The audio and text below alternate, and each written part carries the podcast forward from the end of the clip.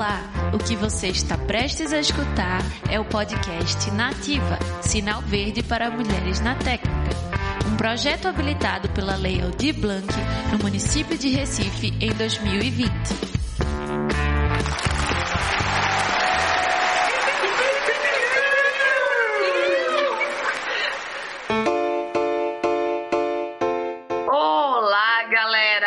Todo mundo nativa, hoje é dia de apresentar nosso terceiro episódio do podcast da Nativa, Sinal Verde para as Mulheres na Técnica. O projeto é a realização de uma proposta habilitada pela Lei Aldir Blanc do município do Recife no ano de 2020.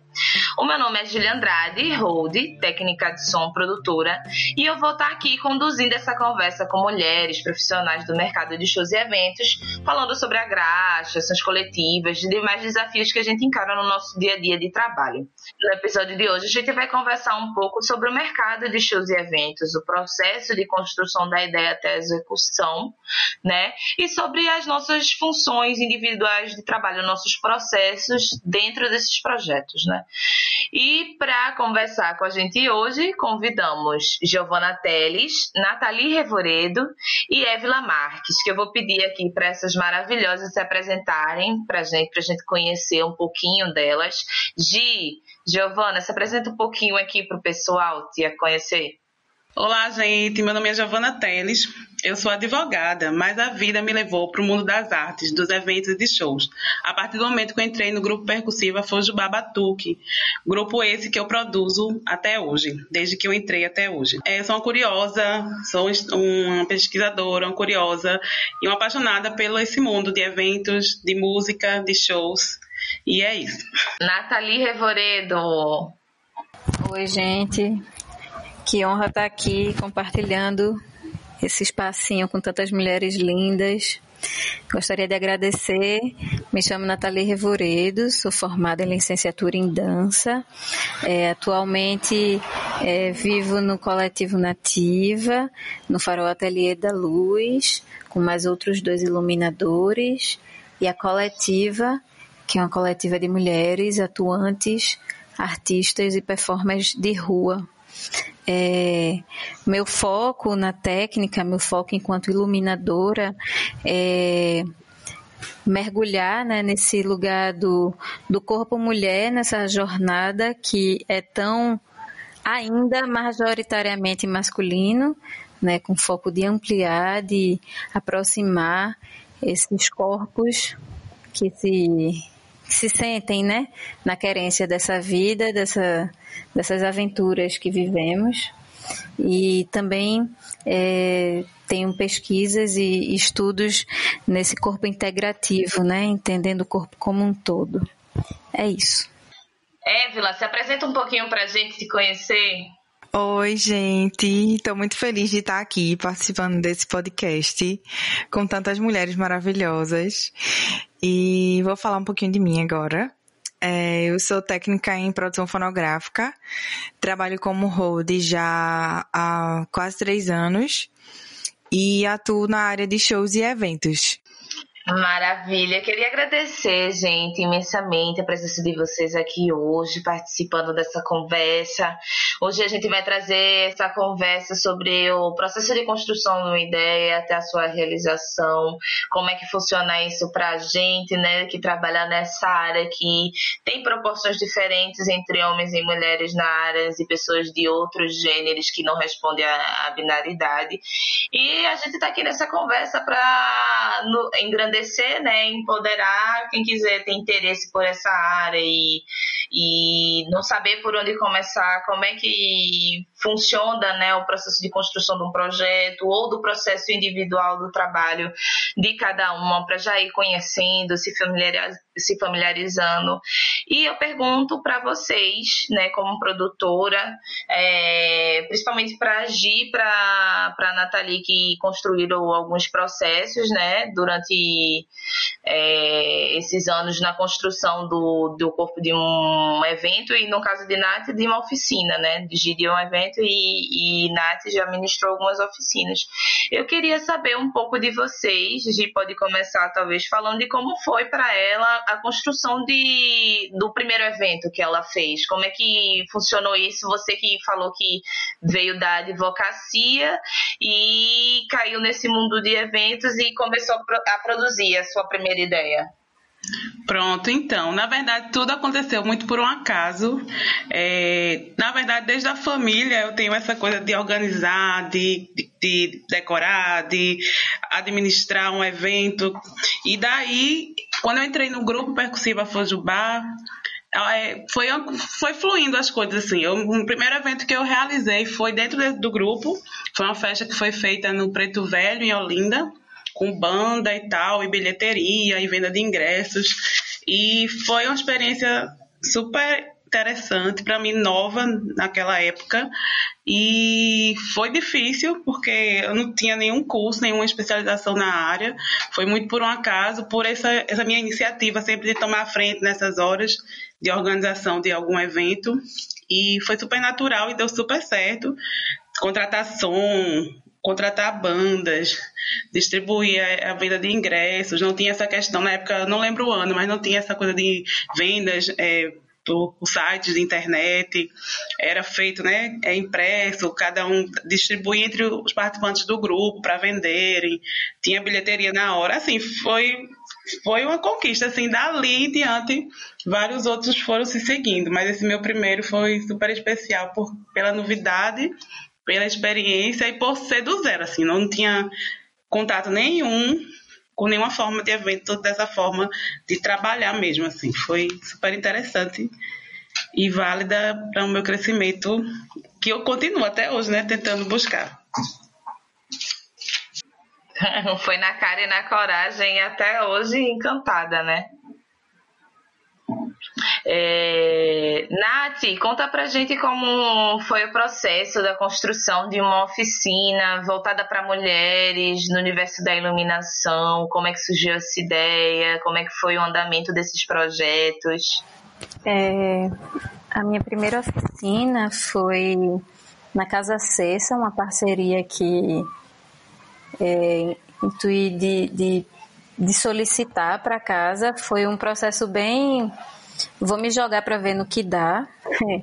e com muito receio, né, com muitos muitos entraves ainda, inseguranças por me sentir muito nova, né, em idade, muito nova enquanto carreira mesmo, né, processo de, de mergulho, né, que a técnica é isso, né, a vida é isso, né? Quanto mais você vive, quanto mais você mergulha e vivencia as experiências, mais você vai ficando apta, né, para as coisas e ganhando sabedorias. E aí também entendi que seria um processo de aprendizado mútuo, né? A partir do momento que eu estaria ali à disposição de dar fala, eu também estaria à disposição da escuta e estaria aprendendo duas vezes mais. Então, foi um processo muito é, contente, celebro muito de ter tido essa força, essa coragem. É, penso que ainda, é, mesmo Luciana Raposo tendo muito mais tempo que eu, ela não, não tinha ainda é, feito esse recorte, né, desse corpo que se sente mulher ou algo próximo, né, sem trazer essa dualidade, mas politicamente, socialmente, eu precisei trazer, né, essa, esse mulher, esse círculo, para poder fortalecer, aproximar corpos distintos que se sentem né, pertencentes e que queiram vivenciar esse lugar da técnica de uma forma talvez mais sensível, é, sem tantos bloqueios, né? Que acredito que nós aqui que já quebramos algumas portas, algumas barreiras, é, vivenciamos. E não vou recordar, mas acho que foi em 2018. Foi um círculo muito bonito é, de presenças de mulheres produtoras, inclusive da cidade, que me, me, me alimentou de muito amor, assim, e me permitiu ganhar forças né, maiores para poder continuar realizando. E desde esse, assim, dessa sementinha que eu não parei mais, parei agora na quarentena, parei assim, estou descansando, para poder gestar outras possibilidades, né? Inclusive gestando. É, e aí é isso, assim. E o intuito real, assim, do fundo do meu coração é porque eu me senti muito só enquanto iluminadora na cidade, né, do Recife. Me senti muito só para trocar, me senti muito só para poder caminhar, né? Ter essa rede de apoio que que acho que se assemelham de alguma forma constroem, né? E aí eu uhum. fui buscar, fui jogar sementes, fui semear terras alheias, assim, para dizer, e aí, gente, isso aqui é nosso. Vamos ocupar e resistir e existir, né? Então, Exatamente. foi por aí. É isso aí. E a questão da representatividade, né, que a gente bate tanto na tecla, que é importante a gente ver mulheres em outras funções para a gente sentir e talvez até ver assim, não, esse aí também é para mim, eu posso estar tá fazendo a, é, aquela função. Né? Isso, né? e é, é um caminho muito importante, assim, era curso de iluminação para mulheres, o empoderamento dos termos técnicos, era esse o nome. E foi muito bonito, assim, porque eu comecei a ver corpos distintos, sabe? Se permitindo a estarem ali. É, uhum. Hoje, a Aurora Jamelo, ela é uma artista da nossa cidade que ela já, já criou uma luz, sabe? Um plano de luz. Então, é, que passeou, né? Atravessou um desses cursos que eu, inclusive, é, facilitei no Mamã. É, e hoje ela desenha, sabe? Ela pensa, ela cria luz. E isso me deixa muito orgulhosa, sabe? Porque é isso. Tá usando daquele conhecimento, é, né? Que foi colocado ali, tá sendo passado para frente, né? Isso, o mais importante é isso, passando para frente, justamente.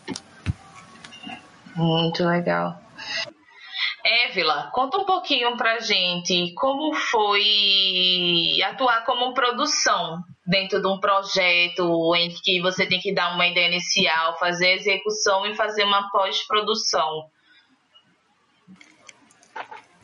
Então, eu nunca participei de um projeto assim desde o início, de um evento, mas como eu já trabalho no evento, para mim fica mais fácil falar do meu, da minha visão, né? Da minha visão como hold, assim, de coisas que ficariam mais fáceis para mim, para minha área, é, de fazer com que as coisas funcionassem melhor, que é a questão de, de é, dessa troca de informação sobre informações que, que são negadas. Não sei se, se negada é a palavra certa, assim. Mas negligenciada. É talvez. negligenciada isso. Acaba que as pessoas têm um costume de fazer as coisas sem passar as informações necessárias para que a gente execute um, uma, a tal função. E acaba que a gente tem que fazer tudo na tora, né? Chegar e fazer. E aí, é. fica sem entender, né? Chega um rider desatualizado. Isso. E aí a gente precisa resolver tudo na hora. E fazer tudo é. assim. É, vale, vale, lembrar que nosso contexto de Recife também é, é, bem diferenciado. Assim, muitas vezes a gente é contratada para fazer um serviço e estou é, é sendo contratada hoje para fazer um trabalho no sábado. Então, muitas vezes não tem ensaio para acompanhar, para tirar as dúvidas. A gente, é, a gente recebe mais o, aquele trato, né? Não é simples, olha aqui o material. E quando a gente chega na hora, é uma coisa totalmente diferente, né? Isso.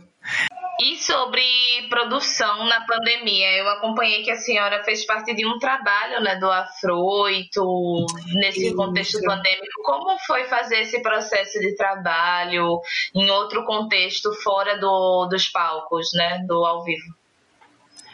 Ah, foi incrível, assim, trabalhar com o Afroito é sempre muito massa. É, e apesar de ter sido uma, uma coisa muito simples, né? Foi tudo feito aqui na sala da minha casa. E como com... é que foi a concepção dessa ideia? Veio de quem? É tudo ideia primeiro, dele. Vamos, primeiro vamos contextualizar, né? Deixa eu dizer pro pessoal que foi um, um vídeo, né, que foi executado na casa de Évila como cenário, né? E aí Isso. a gente está discutindo como foi a concepção dessa ideia, como foi a criação, né, dentro desse contexto da pandemia, como é que foi tudo preparado e tudo mais. Aí conta um pouquinho pra gente, amiga, como é que foi esse contato? O artista entrou em contato, deu a ideia, como foi? É, a gente já tinha trabalhado com a Froito a desde o, o, ano passado, assim, desde acho que a metade do ano passado que a gente já trabalha com ele. E a Froito ele é um artista de ideias assim mirabolantes, mas que você sempre consegue executar da melhor maneira possível e em equipe sempre funciona da melhor maneira, né? Uma é... coletiva. Isso, a construção coletiva, que é uma coisa que ele sempre prega assim, tipo, ele sempre quer fazer as coisas em construção coletiva. E aí a ideia era de que a gente gravasse um clipe simples, tudo no mesmo cenário, tudo no mesmo lugar. E aí, em período de pandemia, a gente não tinha muita condição de fazer em outros lugares. E aí a gente, todo mundo que participou, é, ficou isolado por uns períodos para poder se reunir aqui em casa. A gente tomou todos os devidos cuidados, álcool em gel, máscara e tudo mais. Só a Fruta que não, não pôde, né? Porque ele estava em cena. E aí eu fiquei responsável por essa produção, assim, cuidei do cenário, é, fiz assistência de câmera também, porque só tinha eu, é, a Froito, tinha Júlio na, na câmera e tinha Letícia e Júlia no, no figurino, né? Que elas vieram para cuidar de figurino, da montagem das coisas e tal. E Maquiagem. foi só isso, é. E foi só isso. Assim, a gente. Uma equipe bem reduzida. É, bem reduzida, assim, para um clipe realmente muito reduzida. E eu não tinha, assim, esse. Sempre que eu trabalhei em clipes, sempre era com uma equipe muito grande. Tinha a função e um assistente, sempre. Sempre era um, a pessoa responsável e sempre tinha um assistente, né? E aqui uhum. não, aqui a gente fez com uma equipe super reduzida mas deu super certo, assim. E foi uma experiência muito incrível, apesar de, da, das circunstâncias, né? Muito. E o resultado ficou maravilhoso, né? É isso, você... assistam. Afroito, Lábio Inferior, nome da música. Não percam, assistam, é tudo. Acompanhe o trabalho eu do vi, ficou maravilhoso. Menina, eu já fui tirar todas as dúvidas, né, com a Ávila. Como é que você fez isso, menina? Ficou maravilhoso. Todas as minhas plantinhas na sala, o caixa de som daqui de casa, é, as luzes para ficarem coloridas exatamente daquele jeito. Foi só papel celofone. A dica para elas, todas, quem quiser, luz colorida em qualquer cenário, papel celofone. Todo arranjos técnicos. E agora que a gente falou, né, das luzezinhas aí que Évila deu os toques, eu queria saber de tu, amiga Nathalie, como é que funciona a ideia da, da concepção, né, do, de um projeto de luz. É, eu confesso que eu sou sua, muito sua fã quando eu vejo sua iluminação, assim, é muito bonito como a luz dança, né? E eu queria saber um pouco desse, desse processo que no final resultado fica tão, tão incrível, tão, tão perfeito. oh, primeiramente, muito obrigada, sou muito grata pela, pelo elogio. Saudades, inclusive, de dançar. É, primeiramente, eu compartilho muito do que a Vila falou, né? Esse tempo e espaço disponibilizado pela equipe que nos convida, pelos artistas, né? Produtores, produtoras. É, ele é muito digno de um, um tempo respeitoso, né? Porque ao mesmo tempo que entende-se a obra como arte, o artista, a artista que necessita de um tempo, deve-se entender que a técnica também é arte, né? O meu ver, iluminação não é tão distante de uma obra que de uma de uma célula que eu crio com o meu próprio corpo.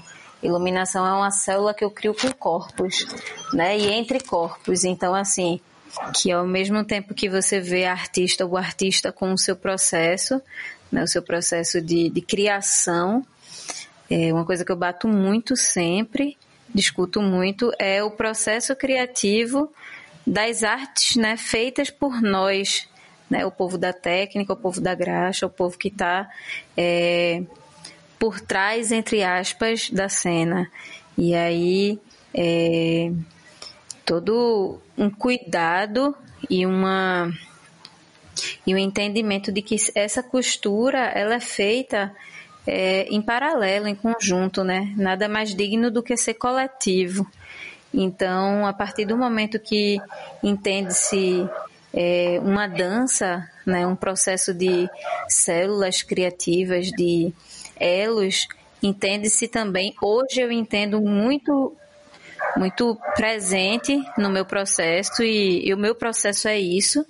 Eu tenho é, estou meio em bug em relação ao ano 2020, mas eu devo ter oito anos já de iluminação. Mas eu tenho é, pesquisas e, e, aprofundamentos que confirmam essa importância real assim da arte, né, da luz, da iluminação, da técnica enquanto arte, enquanto célula criativa presente que ecoa, ressoa, transita, atravessa os corpos, né, não só da cena como os que assistem também. E o quão importante é essa generosidade com nós, com nossas criações, nós técnica, para termos trabalhos dignos de serem assistidos e visualizados, né? Porque não é só a gente estar tá ali ocupando aquele espaço, mas é como a gente está ocupando, a qualidade de trabalho que nos dão. Né? E o tempo e o espaço é muito isso, uhum. assim, o tempo e o espaço ele é necessário para o nosso processo criativo. Então, primeiramente, é, eu sou convidada, aceito o convite devido às, às circunstâncias, né? Mediante as circunstâncias, e aí a gente vai acompanhando, né? É, tem artista que não entende que a gente necessita de ensaios. Ensaios é os caminhos para todo tesouro ser encontrado, né? Então, sim, merecemos ensaio, necessitamos de ensaio, tanto quanto aqueles corpos que vão estar na cena. E uma coisa que eu gosto muito de, de enfatizar é que ensaio merece ser remunerado, né? Porque a partir do momento que eu saio da minha casa para trabalhar, eu estou gastando dinheiro. E o dinheiro não está nascendo no meu pé de planta.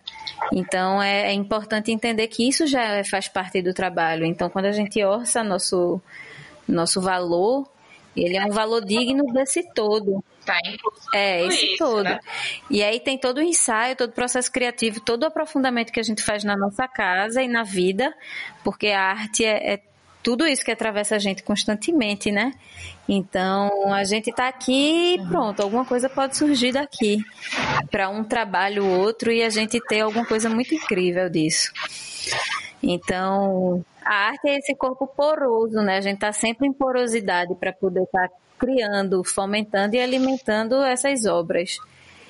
E tem todo o processo né, de criação, de intuição, de, de mover, mas também tem todo o processo técnico, né, que é ir para um, um, um, programa, um software digital, que é construir um plano de luz, um desenho de luz, que já é um outro processo de, de, de, de trabalho, né? Que eu vou, nós iluminadores, iluminadoras, iluminadoras, a gente senta para poder criar, para poder chegar no espaço, seja ele qual for, com uma ilustração minimamente adequada para se montar, porque a gente chega na casa de alguém, né? Nós chegamos num teatro, uhum. onde nesse teatro vão ter pessoas para nos receber, responsáveis por aquele espaço, os donos da casa, as donas da casa, né? Então a gente tem minimamente o dever de ir com dignidade para essas pessoas também, já que a gente está buscando isso. A gente monta é, afina, grava, programa a mesa de luz toda, executa, acaba, recebemos os aplausos ou não, e aí vamos para o processo de desmontagem ainda, né? Dependendo do, da obra, a gente tem mais materiais, né? Então é isso, assim, é um, é um processo bem bem, parece ser longo, ele é longo, mas ele é muito prazeroso também, mesmo sendo cansativo, né? E aí, para além de tudo isso, entender que a técnica ela é o pulmão, né? Ela é o pulmão da obra. Ela está ali respirando com, com, com todo. Então, respeito antes, durante e depois, principalmente porque eu já, já tive casos de trocarem a técnica, sabe, no decorrer do, do, processo, né, dos espetáculos, e não darem tanta satisfação, sabe, como se a pessoa tivesse ido, feito uma vez e ah, tudo bem trocar. E não é assim, a gente faz um, um elo, a gente tem um, é um casamento, né, um namoro, é uma, uma coisa que foi conquistada junto, né? Então, esse respeito Pois é. Esse respeito com todo. É, é porque importante. eu acredito muito na lealdade da técnica, é uma... sabe? Posso estar romantizando a parada, mas eu acho que Sim. as técnicas que eu conheci, que eu conheço, são leais a seus artistas, às suas artistas. Então, minimamente a gente espera isso também. E olha que eu falo de uma boca que infelizmente já viveu várias deslealdades com artistas que eu nunca pensei.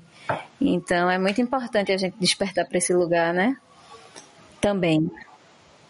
Exatamente. É uma coisa que eu sinto muito falta também como profissional, que é o, o, tal do feedback, né? Da gente entender que é uma construção coletiva e que demanda esse tempo e esse espaço. Como você falou, a gente precisa reconhecer esse espaço né? E ter o tempo para fazer a criação. A gente está é, gerando algo, né? Gestando um, um processo que vai ser é, demonstrado para o público, né? Que é o, o produto, a arte, vamos dizer assim. E é, dentro desse processo, a gente tem que entender que a gente precisa também dos nossos feedbacks para a gente crescer, né? Para a gente entender, ver uma situação de, de forma diferente, de tudo ser conversado. A gente não é simplesmente um, uma máquina que vai ser contratada para fazer aquele trabalho, fez, pronto, acabou, se volta.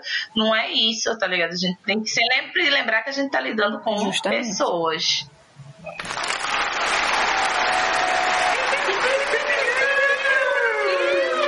Gi, você estava comentando sobre o primeiro evento que você fez, que foi logo no começo que não tinha até plataforma de venda online.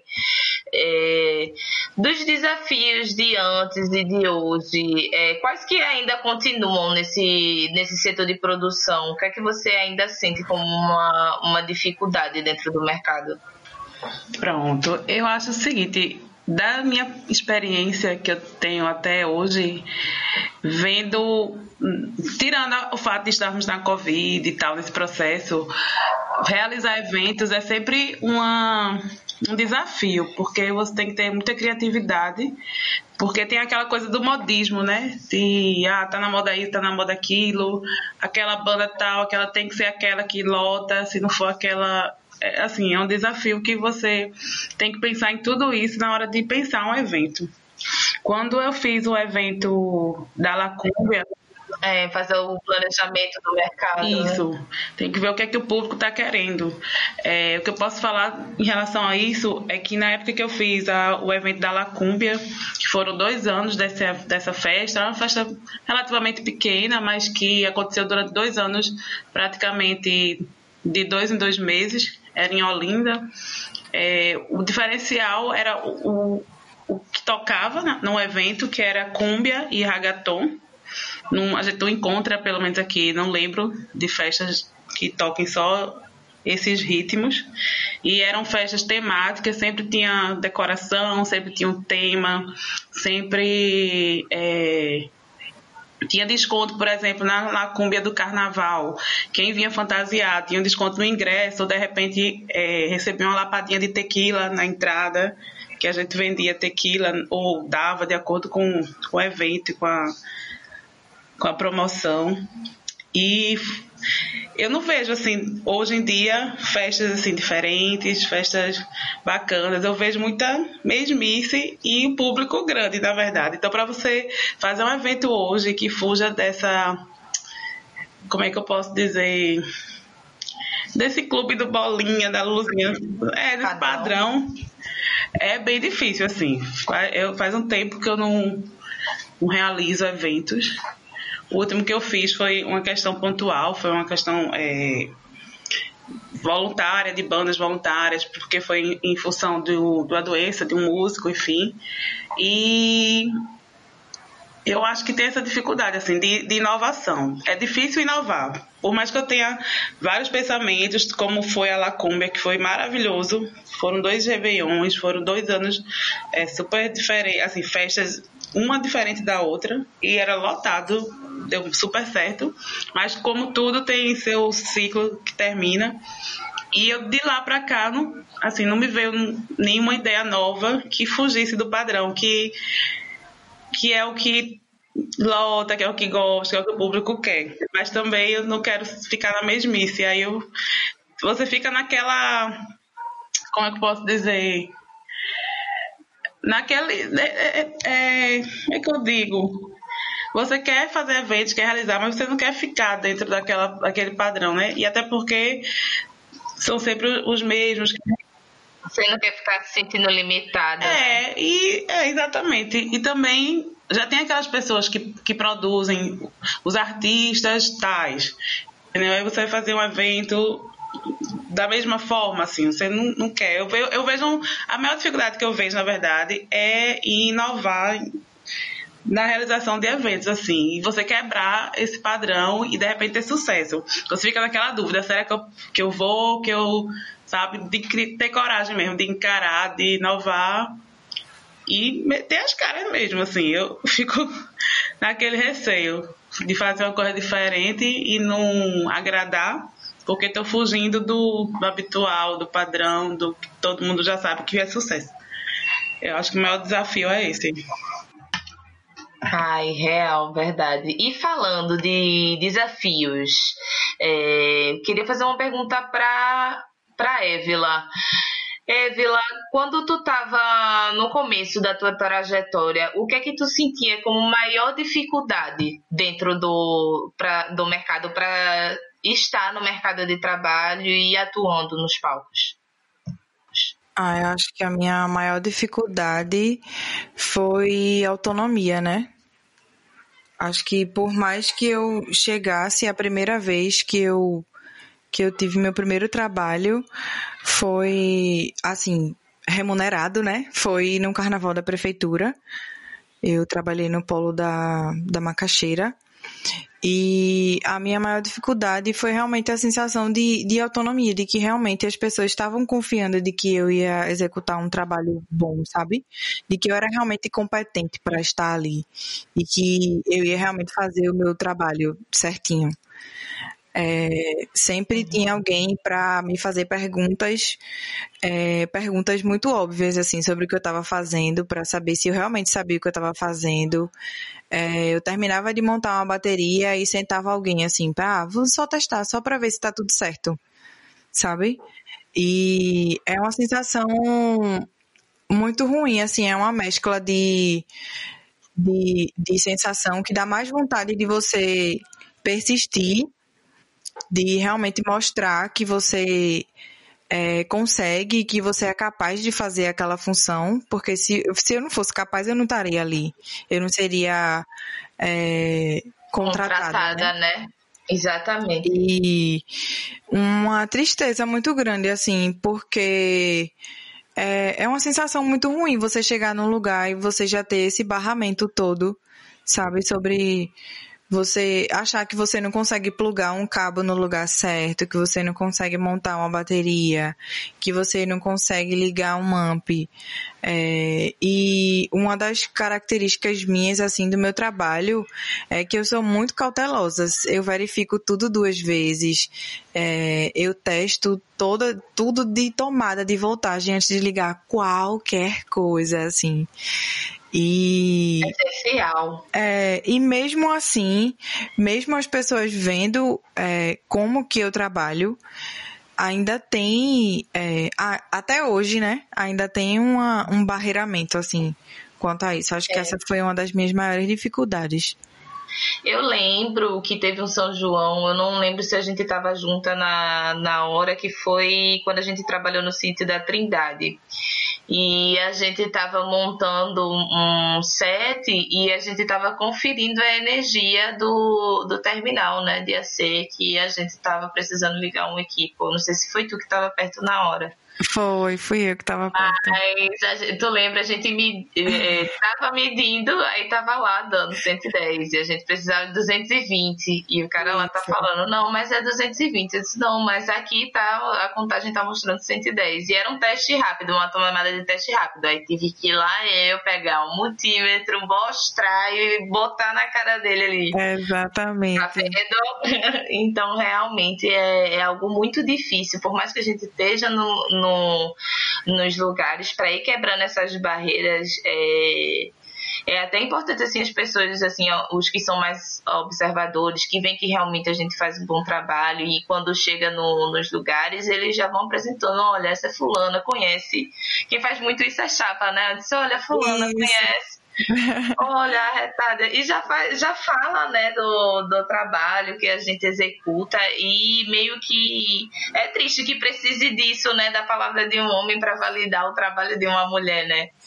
Mas ainda Só assim. Só você falar não é suficiente, né? Pois é.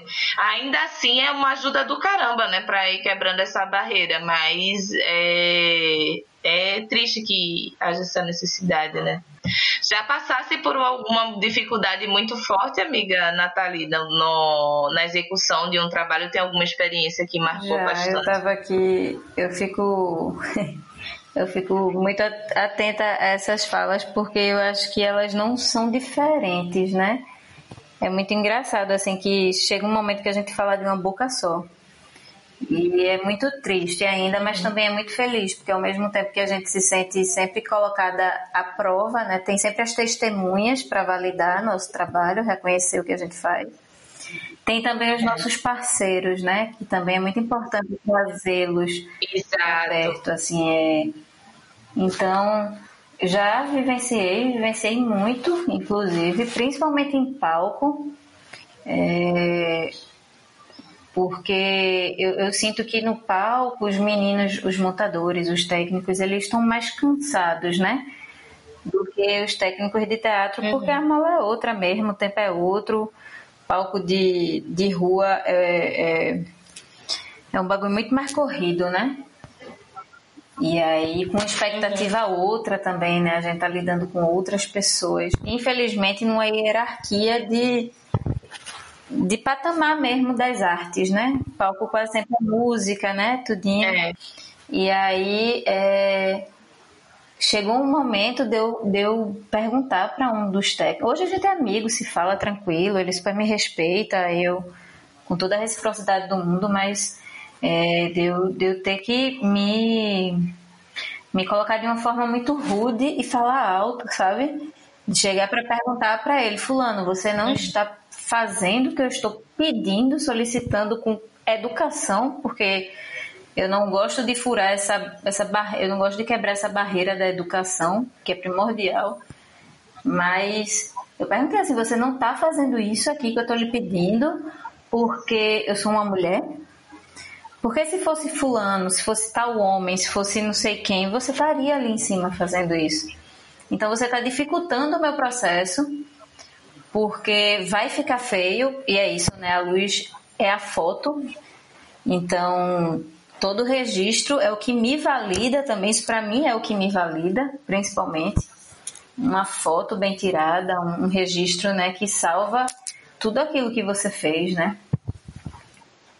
E aí, tipo, questionei é. ele de uma maneira muito. E foi muito engraçado que essa, esse dia foi incisiva, né? É aquele momento que a gente tipo, não tá aguentando. E aí? Foi um dia assim, um estopim que marcou, mas que sabe quando você tem a sensação que você passa para um outro degrau, você faz, ufa, saí dessa, poxa, aprendi. Que bom que eu também preciso me impor, Sim. sabe? É, me impor sem precisar passar uhum. dos meus limites com educação, assim, sem educação, né? E aí eu escutei um dia de Roberto Riga, que foi um homem que me ensinou muita coisa nessa parte de luz e de ser humano, inclusive. de que esses processos do, do homem, né, do macho inseguro, são problemas deles, sabe? Que eles precisam resolver. Sabe? E, e, não, é, não é questão minha, o problema não sou eu, não é a minha presença, não é Natalita nesse meio. O problema está na insegurança dele. E quem tem que tratar é ele mesmo, não sou eu.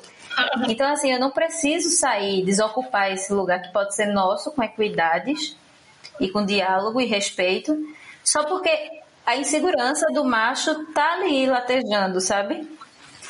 E aí quando você se liga que, tipo, uhum. o problema é daquele boy, não é meu.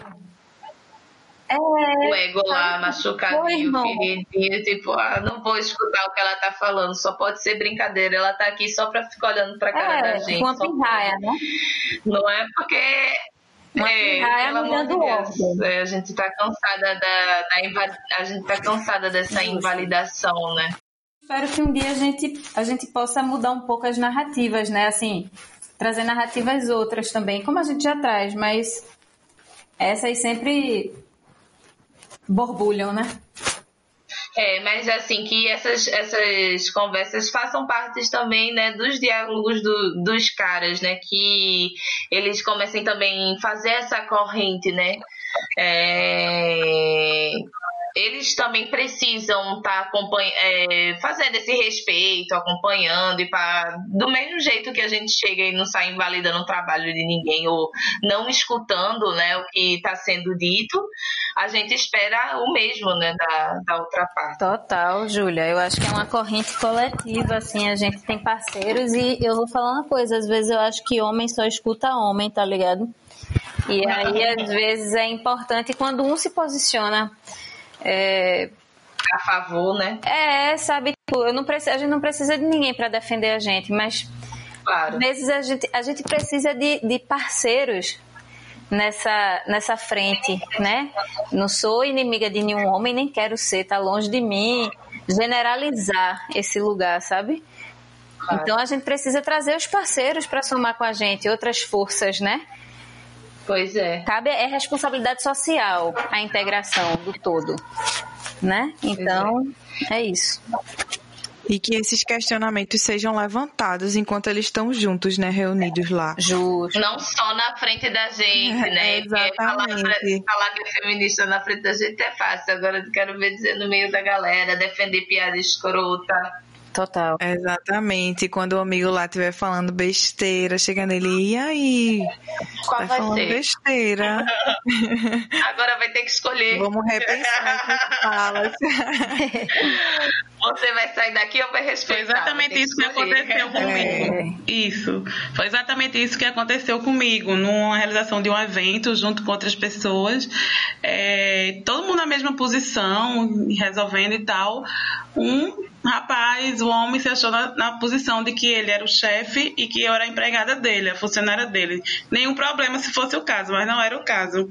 E falava de uma forma grosseira e mandando, imperativo e tal. E até que eu disse, poxa, espera aí, não é assim. Eu não, a gente tá trabalhando junto, né? Até que exatamente um, o outro que estava na equipe, homem, chegou e deu um, um solavanco no cara. Disse, ei, rapaz, não é assim. Estamos aqui em pé de igualdade, do mesmo jeito que ela pode fazer, você pode fazer também. Então, se você não pode fazer, você pede, você não manda que ela faça, né? Vamos estabelecer aqui a ordem, os critérios, as, as posições, né? Você não está na posição superior a ninguém. E é bem nessa linha aí que a gente estava comentando que tem que falar. E foi bom, como a gente comentou aqui, que o outro homem também teve essa relação. Não precisamos dessa defesa, mas também é importante. E na, na ocasião foi super importante para mim, pessoalmente. É isso, acho que a gente chega numa conclusão que não necessariamente é a defesa, mas é o, o enxergar, né? É o finalmente o ver assim uma pessoa que caiu na real e ver, tipo, do mesmo jeito que se a gente visse uma situação de injustiça com uma pessoa, tipo, pô, um, um cara que foi grosso com outro, independente das circunstâncias, a gente vai saber analisar aquilo, tipo, pô, não é, não é assim. Quando a gente está trabalhando, por mais que a gente esteja mil problemas, a gente não pode sair estourando com ninguém. Né? Vamos dizer assim, do mesmo jeito como a gente como mulher vai saber avaliar uma situação, tá ligado? Como pessoa, né? Não como mulher, como pessoa vai saber uma, avaliar uma situação que não tá sendo legal, a outra pessoa ali viu e deu apoio. E é isso que a gente precisa de pessoas que façam é, esses reconhecimentos de forma responsável, né? E de estar tá junto ali na, na parceria. Exato. A esperança ao fim do túnel. Pois é.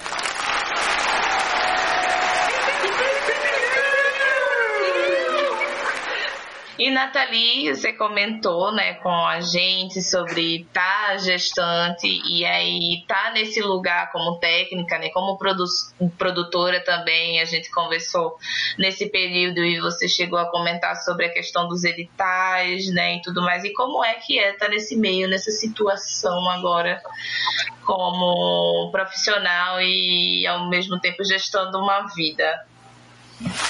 É, Tirando todo esse processo de pandemia, né? Porque eu acho que isso é muito mais assustador do que escutar comentários é, que diminuam esse processo e que invalidem a minha sabedoria de estar gestante, de ser mãe, né? De vir a ser mãe, de ser mãe e ocupar esse lugar, porque rola, rola muito essa exclusão, né? Eu lembro de Velígia, uma iluminadora de São Paulo, é, acompanhei a gestação dela e acompanhei, é, mesmo que distante, o nascer, né? E as, os questionamentos que ela trazia no story. E era muito assustador, assim, do quanto que as pessoas, e eu falo infelizmente as pessoas, porque o machismo ele está encruado em todos os corpos e a gente está num processo de quebrar isso, né? De refazer. E aí como que os corpos invadiam, sabe, a vida dela diminuindo a capacidade dessa mulher de atuar enquanto é, iluminadora, enquanto pessoa pensante e atuante naquela profissão. Então, é, gostaria de estar fazendo mais coisas, né? Tive o prazer de fazer o baile do Menino Deus, é, de gravar uma live com PC Silva, é, fiz agora um, uma gravação também com o pessoal no Sesc de Santa Amaro. E, e, me senti também super bem recebida com esses artistas, porque entendo que são artistas que é, recentemente foram pais e mães, sabe? Pessoas que se afinam com essa, essa ótica, com esse olhar é, de que não é hora de excluir esse corpo que gesta, é hora de somar, porque esse corpo necessita, inclusive, não só do, do dinheiro, mas psicologicamente, emocionalmente, de, de se sentir útil, né? Porque. De estar desempenhando o trabalho, né? De, de, de, tipo, a gente não está invalidada né, de estar tá executando tá as nossas funções, né? A gente pode sim estar tá fazendo o, o, nosso trabalho. Dependendo do tipo da gravidez, realmente a pessoa, se for de realmente de risco, aí é realmente é haver o resguardo. Mas mesmo assim, né? Justo, a pessoa não se sente doente ou pronta para morte, né? No, no, na beira da morte. Ela está ali viva, inclusive ela está bem viva, porque ela está conseguindo gestar uma outra vida. Então, não? Claro que aí impossível o corpo não mudar, não ser outro estado, né? É outro estado, é um estado de chororô, de muito sono, de muita fome, de uma bipolaridade às vezes, tudo isso assim, mas que você vai aprendendo também a reaprendendo até a respirar, quanto mais a, a viver com todas essas mudanças. Então, é, penso que gestar para mim nesse momento mesmo afastada, né, a gente ainda estando nesse processo de pandemia, é, tem sido uma maturação muito interna de entender que em breve voltaremos. Espero não estar tá sendo muito positiva ou iludida. E de que essa criança que vai nascer, essa menina que vai chegar, ela faz parte do meu papel, do meu pacotinho de, de ser política, sabe? Também, de ser uma atuante, um ativista com em relação a esses corpos que ocupam esses espaços mesmos, entende? Porque fico, eu fico me perguntando desde que eu tô gestante, é, de quantas vezes eu vi um pai levar uma criança acompanhando ele na house, sabe? E aí eu fico pensando, poxa, cadê os filhos desses boys? Porque esses boys tudinho tem filho, tá ligado? E aí entendo, ah, tá com a mãe, certo, mas eu sou a mãe. E eu sou a mulher que também ocupa esse mesmo lugar aqui, de estar tá na house. E aí? Uhum. Sabe, ok, tem um companheiro maravilhoso que super vai dar conta, que soma, sabe, que é pai real. Não esses uhum. ausentes que acham que estou aqui sem julgar, mas já julgando. Então, como é, sabe? Porque assim, se eu sou essa pessoa que ocupa esse lugar e sou mãe, eu não vou poder levar minha filha e, e vai ser um problema para as pessoas. Porque será um incômodo? E pois que bom é. que vai ser um incômodo, né? Porque o incômodo coloca as pessoas para refletir. Tá aí a, a obra, né? Diva fazendo todo mundo refletir, botando a mão na cabeça e virando os olhos do povo, sem o povo entender o que é que tá acontecendo ou, ou falando até demais. A gente bota o povo para pensar. E é isso, né? A gente tá aqui para fazer o povo pensar também, refletir. Então. Verdade. E eu, ve, é, eu confesso que teve um episódio, eu acho que a Vila, a Vila tava no dia que teve uma vez que a filha de Duda Lopes acompanhou num trabalho que ele fez na, na UFTE. E sim, aí... sim, foi incrível. Eu nunca tinha, eu nunca tinha convivido assim com outra criança com, na verdade, outra não, com uma criança, com outra pessoa, sem ser um profissional, um, uma filha de alguém assim, num trabalho. E Duda, ele é incrível, né? Ele é um paizão, assim, um super professor, independente de, de situação, assim. E a filha dele também super incrível, super solista a ajudar a gente. E foi muito incrível, assim é, as pessoas tratam como uma coisa, como uma responsabilidade única e exclusiva da mulher de cuidar do filho, de estar com o filho, de levar para uma aula, de levar para um trabalho. E por que um homem não, né? E aí Duda ele chegou para mostrar que sim, que isso pode acontecer sim. E eu achei muito incrível. Ah, e é isso, é, é o que Nathalie trouxe, né? Tipo, eu acho que já vinha muito da, das próprias mulheres, quanto mães, já terem algumas necessidades de realmente ter que levar os filhos em algum trabalho. Eu já vi isso algumas vezes. E quando eu começo a ver homens também fazendo esse movimento, por mais que tipo, eu não, não, não tivesse né, na, na hora que colou essa história. E aí vendo esse movimento de tipo, acho que até que começou com as mães, né? Com as técnicas, porque a gente sabe que muitas vezes a gente não tem uma outra pessoa responsável para estar tá com, com uma criança e acaba que a gente precisa estar tá levando num trabalho. E ver os homens começando a fazer a mesma coisa, a gente começa a entender que, tipo, é, é um jeito a ser dado, né? Deixa a pessoa. É, muitas vezes a criança acaba interagindo, né? Acompanhando o trabalho, entende, acaba ficando quietinha. E é isso, quando realmente não dá, a gente vai conseguir, a gente precisa contar com a nossa rede de apoio também, que é um dos desafios das mulheres mães na técnica, né, hoje em dia. Principalmente as que não, não contam com uma rede de apoio, né, forte, próxima. Isso, e nega, eu queria só pontuar uma coisa que eu acho, eu sinto, né, e ainda não, não tô no, sentindo real, porque a gente ainda não voltou, mas eu sinto que é um processo muito do patriarcado, né? Colocar a maternidade com uma densidade maior do que ela tem. Né? Como se, tipo, poxa, a mulher pariu, ah, e aí agora ela não vai mais conseguir dar conta porque ela tem casa para limpar, menino para tomar conta, marido para dar, não sei o quê. Sabe, gente do céu, do mesmo jeito que a gente materna, existe um outro ser que materna, paterna, ou seja lá qual for outra palavra que exista para isso. Sabe? Então, assim, por que é tão pesado? Por que é tão esquisito ver uma mulher tranquila trabalhando com seu filho ali do lado, com sua filha ali do lado, sabe? Por que é tão incômodo? Por que é tão incômodo isso, sabe? Ver uma mulher ali crescendo, mesmo com um pirraia ali, pô, dando de mamar e cala a boca menino, sabe? Tipo, Porque é um incômodo isso ainda, sabe? É um lugar, acho que de mais uma gaveta, sabe? De um engavetamento, de um. De um você pertence àquilo e joga a gente pra lá, sabe? Como se a gente não pudesse mais ocupar, depois que é mãe, os espaços.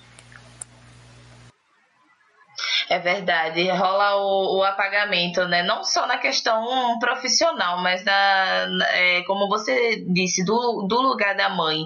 É, é, os, os amigos, né, se afastam alguns, assim, de, de acordo com os relatos, né, que eu escuto das minhas amigas mães, que fica mais difícil de sair para ter uma, uma vida social. E a gente tem que entender que somos uma aldeia, né? Você não pode jogar somente a responsabilidade de tudo em cima do ser que gera a vida, porque a gente precisa todo mundo ter uma, um cuidado, né? Todo mundo que está próximo ter, ter o cuidado com, com o herê né? Falta um pouco dessa sensibilidade, tipo, e outra, a gente trabalha na, na área técnica, é, mas, tipo, quando em outras áreas é mais comum você ver filhos frequentando o trabalho dos pais. Obviamente que nas questões de, tipo, por exemplo, eu quando criança já fiquei no trabalho da minha mãe, ou ficava desenhando, ou fazia algum trabalho, alguém me ensinava, alguma coisa assim besteira, tipo, isso faz parte também, né, para criança ver um dia de trabalho, uma coisa assim.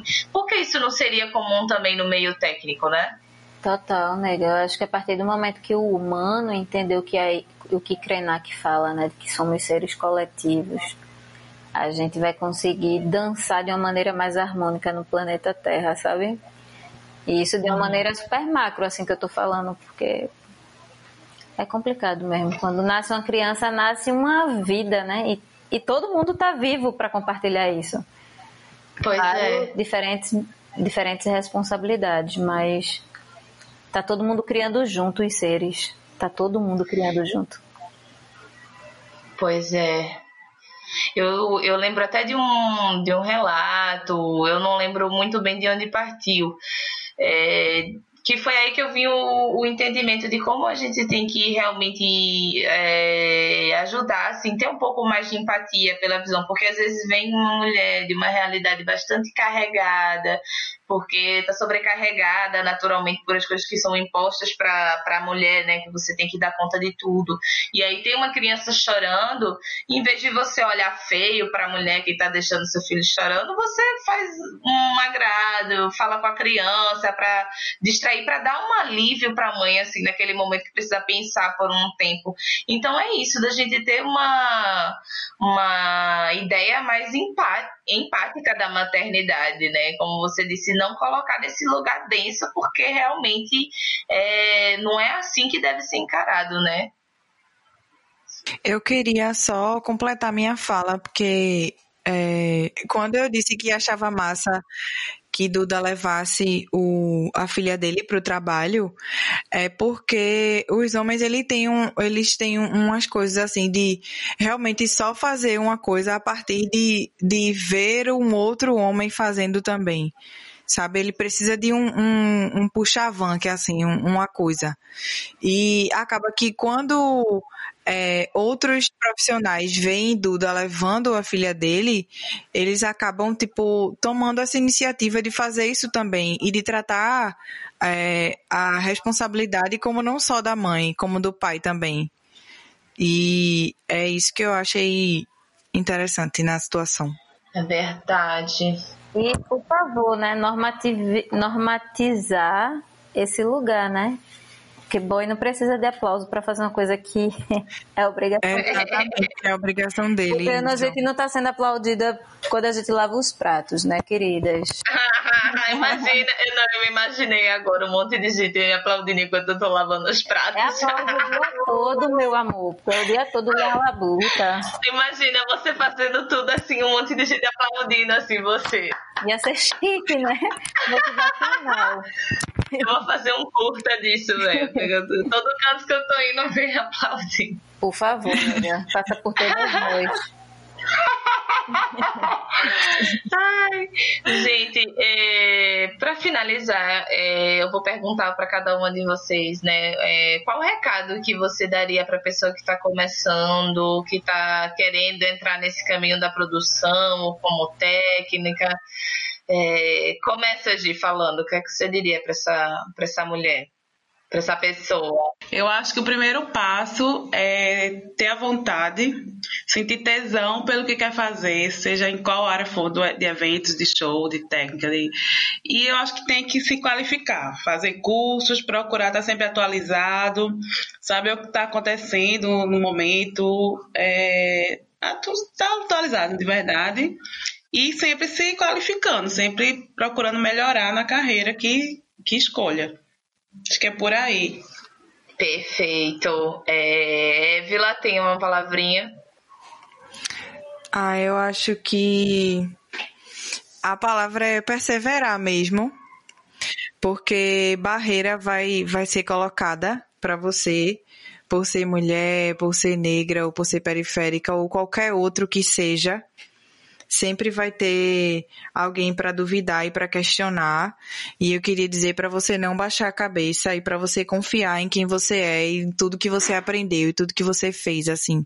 Porque a gente não, não chega onde chegou do nada, né? a gente estuda, a gente trabalha, a gente investe e o que eu queria dizer é para você acreditar em tudo que você é, em tudo que você aprendeu, em todo o seu conhecimento sabe? Não baixar a cabeça e realmente perseverar, que em algum momento vai rolar, as portas se abrem. Ai, que lindo. Nathalie. É... Rapaz, é uma coisa que eu vivo muito, assim, que é confiar, ter força, foco e fé, sabe? O foco é uma coisa muito importante, direcionar, intuir, projetar, né? Ser muito organizada sua verdade vai ser sempre seu escudo, assim. Então você tem que dar o primeiro passo, fechar os olhos e se jogar no abismo mesmo, entendendo que o bagulho é louco e é isso aí mesmo que a Vila disse. Vai ter sempre alguém para meter-lhe tiro e você vai ter que estar sempre na, na atenta. O colete é prova de balas, tem que Justo. estar sempre protegida. E sendo acolhida também, porque tem muita gente para dar amor nesse nosso espaço, tem muito amor também. Então, Verdade. elas têm que estar atentas, porque tudo é um processo, parece que é um processo avaliativo, mas o espaço é nosso também. O espaço é nosso. É sempre entender isso. Eu mereço estar aqui. Quando você descobre que você merece estar, ser e fazer, pronto. E aí é confiar, né? Porque não precisa, não, não é só sentir isso, é as portas se abrirem, né? Mas tem sempre alguém né, que sintoniza na tua frequência e diz: tá aí, gostei dessa menina. E aí vai, vai rolando, vai rolando, é por aí. É, e quando acontece isso de tipo, ah, gostei, eu, eu, muitas vezes sinto naquele tipo, ah, é o sim do universo, que muitas vezes você tá desanimando e aí aparece aquela pessoa que te dá um elogio e aí você vê, pronto, tô na estrada certa, vou continuar estudando, vou continuar metendo as caras. E é muito importante a questão da parceria também que eu trago aqui. Eu vejo muito a classe técnica como uma classe muito empática, né? Por mais que eu tenha sido vivido as minhas dificuldades dentro da classe técnica, técnica, é, por ser questionada pelo meu gênero, porque pessoas, enfim, a mesma conversa de sempre, não acreditarem na capacidade. Eu vi também muita gente que acolheu, que mostrou, que trocou um pouco do conhecimento, que deu a oportunidade e viu a gente conseguir é, conquistar esse espaço de acordo com a nossa competência profissional, né? É, e que para quem não está começando agora, é, chegue junto das suas. É, a, a, gente, como mulher nessa área, eu vejo muitas, principalmente da, das que a gente teve contato, né, de fora do estado, que tem lá para os seus 20 anos de carreira, elas são sempre muito solícitas, é, mesmo que não tenha vindo muito tempo de carreira, pouco tempo de carreira, sempre estão muito solícitas, a troca de ideias. Então, cheguem perto das suas. É importante que a gente, quanto mulher, quanto é, não binário, se una né, para estar tá ocupando esse espaço. E é isso, né? Finalizamos o episódio de hoje com uma fala dessas mulheres maravilhosas. É, quero convidar todos vocês a continuar com a gente na ativa e acompanhar o próximo episódio, o episódio 4, que vai estar tá chegando, tá certo? Um cheiro para todos vocês e muito obrigada por estar com a gente até agora no nosso podcast Nativa Sinal Verde para as Mulheres na Técnica.